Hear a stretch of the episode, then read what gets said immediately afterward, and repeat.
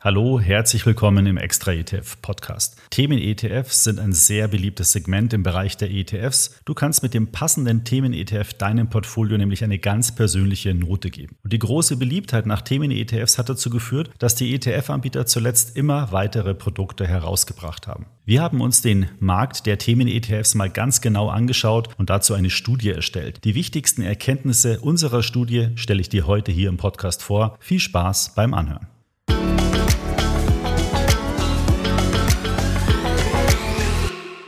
So, bevor wir jetzt aber in das Thema einsteigen, noch ein Hinweis in eigener Sache. Unsere ETP Awards sind wieder zurück und du kannst natürlich mitbestimmen, wer in diesem Jahr wieder gewinnen soll, wer zum besten ETF-Anbieter gewählt werden soll und was der beste ETF des Jahres 2022 war. Und wenn du an unserer Online-Umfrage teilnimmst, kannst auch du was gewinnen, und zwar ein iPhone 13 oder viele andere tolle Preise. Abstimmen kannst du unter extraetf.com slash go slash ETP Award 2022. Den Link findest du aber natürlich auch nochmal in den Show Notes. Würde uns natürlich total freuen, wenn du uns dabei unterstützt. So, jetzt geht's aber direkt rein in die Welt der Themen ETFs. Ich hatte ja schon kurz erwähnt, dass wir vor ein paar Wochen unsere Themen-ETF-Studie aktualisiert haben und die wichtigsten Ergebnisse daraus möchte ich dir heute mal kurz vorstellen.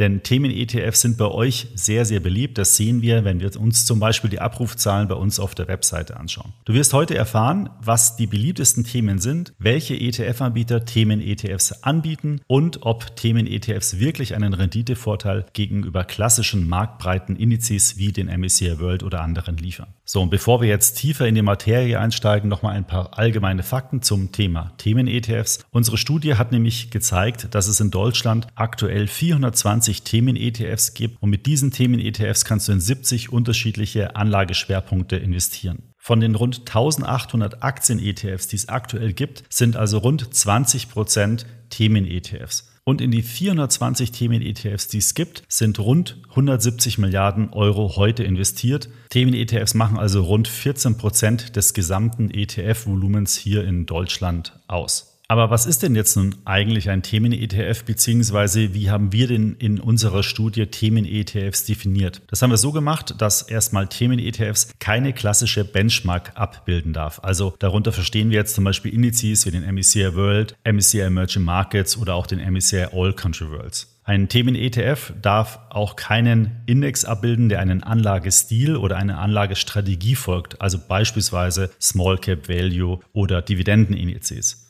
Nachhaltigkeit stellt auch kein Anlagethema dar, außer es bezieht sich auf sowas wie Klimawandel oder dergleichen. Genau, und nach dieser Klassifizierung kommt man dann eben auf 70 unterschiedliche Themen, Anlagethemen mit insgesamt 420 ETFs. Schauen wir uns jetzt mal an, welche ETF-Anbieter überhaupt Themen-ETFs anbieten. Dazu muss man jetzt einmal unterscheiden, es gibt wirkliche Themen-ETF-Spezialisten, also Anbieter, die nur Themen-ETFs oder zumindest im Schwerpunkt Themen-ETFs anbieten. Dazu gehören Legal General, Han ETF, Global X, 21 Shares oder Rise ETF. Das sind eher kleinere ETF-Anbieter, aber gerade Han ETF und Rise ETF haben sich eben sehr stark auf das Thema Themen-ETFs spezialisiert.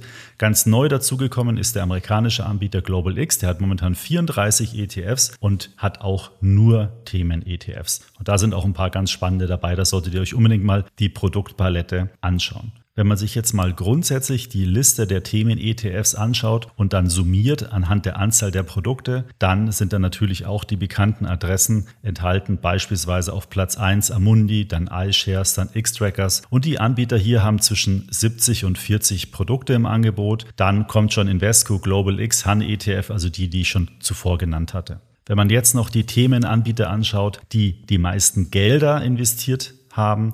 Dann ist das iShares auf Platz 1 mit 58 Milliarden. Dann kommt X-Trackers mit knapp 20 Milliarden, Amundi mit knapp 20 Milliarden und dann kommt schon Invesco und Wismtree mit 17 beziehungsweise knapp 14 Milliarden Euro.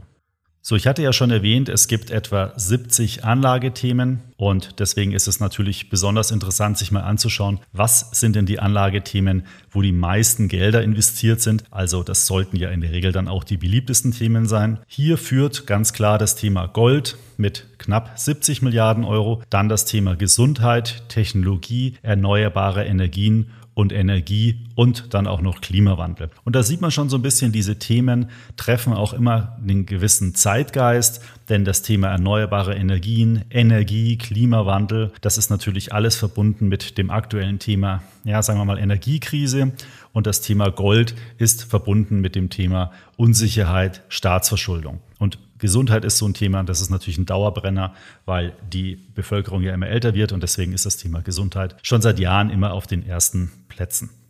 Was vielleicht auch ganz spannend ist, ist, sich die Themenbeliebtheit nach den Zunahme der Assets under Management anzuschauen. Also welche Themen haben denn seit 2020 die meisten prozentualen Zuflüsse gehabt? Das sind Themen dann wie Future of Food, Gold, Landwirtschaft, digitale Infrastruktur und Konnektivität und Blue Economy, die alle zwischen 3000 und 800 Prozent mehr Einlagen heute in ihren ETFs haben als noch im Jahr 2020. Und auch da sieht man, das sind natürlich alles Themen, die den Zeitgeist treffen, gerade das Thema Landwirtschaft, Ernährung, das sind eben Themen, die sehr, sehr populär momentan sind und eben stark nachgefragt sind. Schauen wir uns mal an, welche Themen ETFs insgesamt die größten sind. Da ist der beliebteste ETF der iShares Global Clean Energy, der auch bei Sparplananlegern sehr, sehr beliebt ist mit 6,5 Milliarden Euro. Dann haben wir noch den iShares S&P 500 Information Technology ähm, ETF. Das ist ein ETF, wo die ganzen großen Werte wie Apple, Amazon und so weiter enthalten sind. Dann der iShares Automation Robotics, also Automation und Robotik, Cybersecurity und dann auch nochmal Healthcare. Das heißt, alle die Themen sozusagen, die ich vorhin erklärt hatte, die sehr beliebt sind, finden sich dann natürlich auch bei den Einzelprodukten wieder.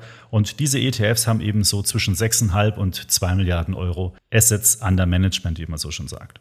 So, aber schauen wir doch jetzt mal auf eigentlich das wichtigste Thema. Wie viel Rendite konnte man denn mit Themen-ETFs verdienen? Und wir haben uns jetzt hier das angeschaut zum Jahreswechsel und da waren die Themen Energie mit plus 39 Prozent, Solarenergie plus 21 Prozent, Landwirtschaft plus 17 Prozent und erneuerbare Energien mit plus 14 Prozent die Themen, die hohe zweistellige Renditen erzielt haben. Zum Vergleich, im gleichen Zeitraum hat der MSCI World ungefähr 5 Prozent verloren, der DAX sogar 17 Prozent. Es gibt auch Themen, die sich ganz schlecht entwickelt haben. Das war das Thema Kryptowährungen. Das ist ein Basket von verschiedenen Kryptowährungen mit minus 53 Prozent.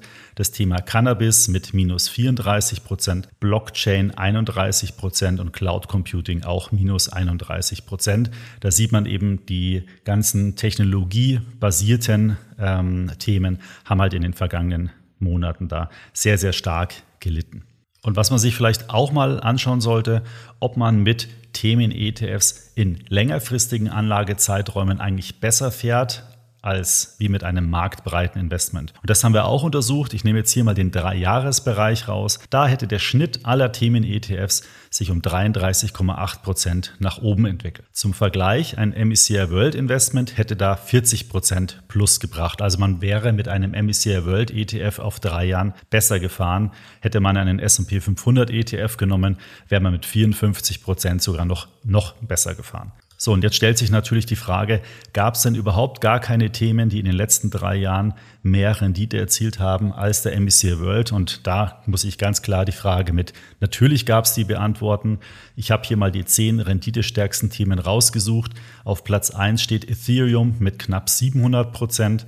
Kryptowährungen, das ist also ein Basket aus verschiedenen Kryptowährungen mit plus 176 Prozent, Bitcoin mit 122 Prozent, aber auch die Aktienthemen erneuerbare Energien und Batterietechnik, die haben rund 120 Prozent zugelegt und das Thema Technologie hat 83 Prozent zugelegt. Also man sieht schon, man kann mit einem Themen-ETF eine deutlich, deutlich bessere Wertentwicklung erzielen als ein marktbreites Investment. Aber es gibt natürlich auch schwache Themen. Zum Beispiel möchte ich nur eins herauspicken. Das Thema Reise und Freizeit, was natürlich durch Corona sehr stark gelitten hat, hat im gleichen Zeitraum 22 Prozent verloren. Also da sieht man schon, Themen-ETFs bieten ein enormes Renditepotenzial, aber das kann halt auch in beide Richtungen gehen. Deswegen ist es wahrscheinlich sinnvoller, Themen-ETFs immer nur als Satelliten im Portfolio einzusetzen und nicht ähm, nur auf Themen-ETFs zu setzen. Warum schwanken jetzt Themen ETFs so stark, beziehungsweise warum schwankt die Rendite so stark? Weil die meisten Themen ETFs eben keine hohe Diversifikation haben. Das sind alles sehr konzentrierte Portfolios mit oftmals weniger als 100 Aktien. Und da ist es natürlich klar, wenn dann ein Investmentthema sehr, sehr stark steigt, beziehungsweise die Kurse von den einzelnen Aktien sehr stark steigen, dass man dann hier hohe Renditen erzielen kann. Auf der anderen Seite, und das hat man eben bei der Korrektur der Technologieaktien gesehen, wenn dann ein Segment besonders stark leidet, dann leiden eben auch die Themen-ETFs sehr stark mit. Deswegen sind Themen-ETFs halt auch nichts für den langfristigen Buy-and-Hold-Ansatz, sondern eher als taktisches Investment zu sehen. Also man kann da eine bestimmte Zeit drin bleiben, kann da entsprechend eine versuchen, eine positive Entwicklung mitzunehmen, sollte sich dann aber auch von den einzelnen Themen dann irgendwann mal wieder trennen. Und nochmal kurz ein Hinweis zu dem Thema Diversifikation. Es gibt halt auch wirklich Themen-ETFs, die setzen sich aus 10, 11, 12 Aktien zusammen. Und die sind halt hochkonzentriert. Da stecken natürlich dann auch, wenn man sich nämlich die einzelnen Aktien anschaut, die sind dann nämlich nicht gleich verteilt, sondern die sind dann meistens auch noch auf die Top 1, 2, 3 sehr stark gewichtet. Das heißt, im Prinzip könnte man sich auch zwei, drei Aktien aus diesem Thema kaufen und dann hat man das gesamte Thema auch abgedeckt. Deswegen hier immer bitte ganz genau gucken, was ist das für ein Thema, welche Aktien sind da drin, wie viele Aktien sind drin und wie ist die Gewichtung der Top-Holdings. Nicht, dass man dann, plötzlich ein extrem hohes Klumpenrisiko sich einkauft. Und was man bei Themen-ETFs auch immer beachten muss, die sind halt einfach im Verhältnis gesehen teurer als klassische marktbreit gestreute ETFs. Das teuerste Thema ist zum Beispiel ein Krypto-Basket von 21 Shares. Der kostet 2,5 Prozent pro Jahr und das ist natürlich wirklich sehr, sehr teuer. Wir haben auch nochmal analysiert, wie die Themen im Schnitt sozusagen von den Gebühren sind. Und da ist das teuerste Kryptowährungen mit 2,19, dann Uran mit 0,76 und dann digitale Infrastruktur und Konnektivität mit 0,72 Prozent durchschnittliche TER über alle ETFs, die in den jeweiligen Themen enthalten sind. Zum Vergleich, alle MSCI World ETFs im Schnitt kosten 0,26. Also ich würde jetzt mal sagen, Themen-ETFs kosten im Schnitt ein halbes Prozent mehr als klassische Weltindizes. Und darauf muss man sich einfach einstellen und das sollte man wissen. Und deswegen müssen Themen-ETFs auch so gewählt werden, dass man dann eine hohe Rendite erzielt und sind eben nicht für den langfristigen Buy-and-Hold-Einsatz geeignet. So, nochmal kurz zusammengefasst. Der ETF-Markt hat 420 Themen-ETFs, 70 thematische Anlageschwerpunkte. Das ist eigentlich super, weil man kann heute in fast jedes Thema, in jedes Segment investieren. Jeder äh, Anbieter hat im Prinzip Themen-ETFs im Angebot. In diesem Jahr war schon fast jede zweite Neumission ein Themen-ETF und ähm, seit wir die Studie gemacht haben, sind sogar nochmal 10, 15 neue Themen-ETFs herausgekommen. Also das ist wirklich ein Wachstumssegment und ich finde es immer super, weil es sind immer extrem spannende Themen, neue Anlagesegmente, die man da entdecken kann. Und Themen-ETFs haben einfach nur mal eine hohe Schwankung, sprich haben eine hohe Renditechance und da kann man eben auch gerne mal ein bisschen taktisch in den einen oder anderen Themen-ETF investieren. Wie findest du denn eigentlich Themen-ETFs? Ist es was, was du in deinem Portfolio einsetzt? Welche Themen interessieren dich besonders? Ich plane eigentlich in den nächsten Wochen noch mal ein paar Einzelinterviews zum bestimmten Themen zu machen. Vielleicht hast du ja einen speziellen Wunsch, schreib mir da gerne eine E-Mail an podcast.extraetf.com. Ich lade mir dann einen entsprechenden Themenpartner dazu ein. So, das war's mit meiner kleinen Zusammenfassung zu unserer Themenstudie. In den Show Notes findest du übrigens auch noch einen Link zur Studie. Das heißt, du kannst dir die gesamte Studie auch als PDF herunterladen. Dazu musst du dich auch nicht registrieren. Einfach auf die Seite gehen, Knopf drücken und dann lädt das PDF schon runter. Ich bedanke mich für deine Aufmerksamkeit. Wenn dir der Extra ETF Podcast gefällt, dann bewerte ihn doch bitte in deiner Podcast-App. Das funktioniert bei Apple und Spotify. Würde ich mich sehr darüber freuen. Und wie gesagt, wenn du irgendwelche Wünsche hast, irgendwelche Themenwünsche, schick mir einfach eine E-Mail. Ich greife das gerne auf und freue mich, von dir zu hören. Bis zum nächsten Mal. Ciao.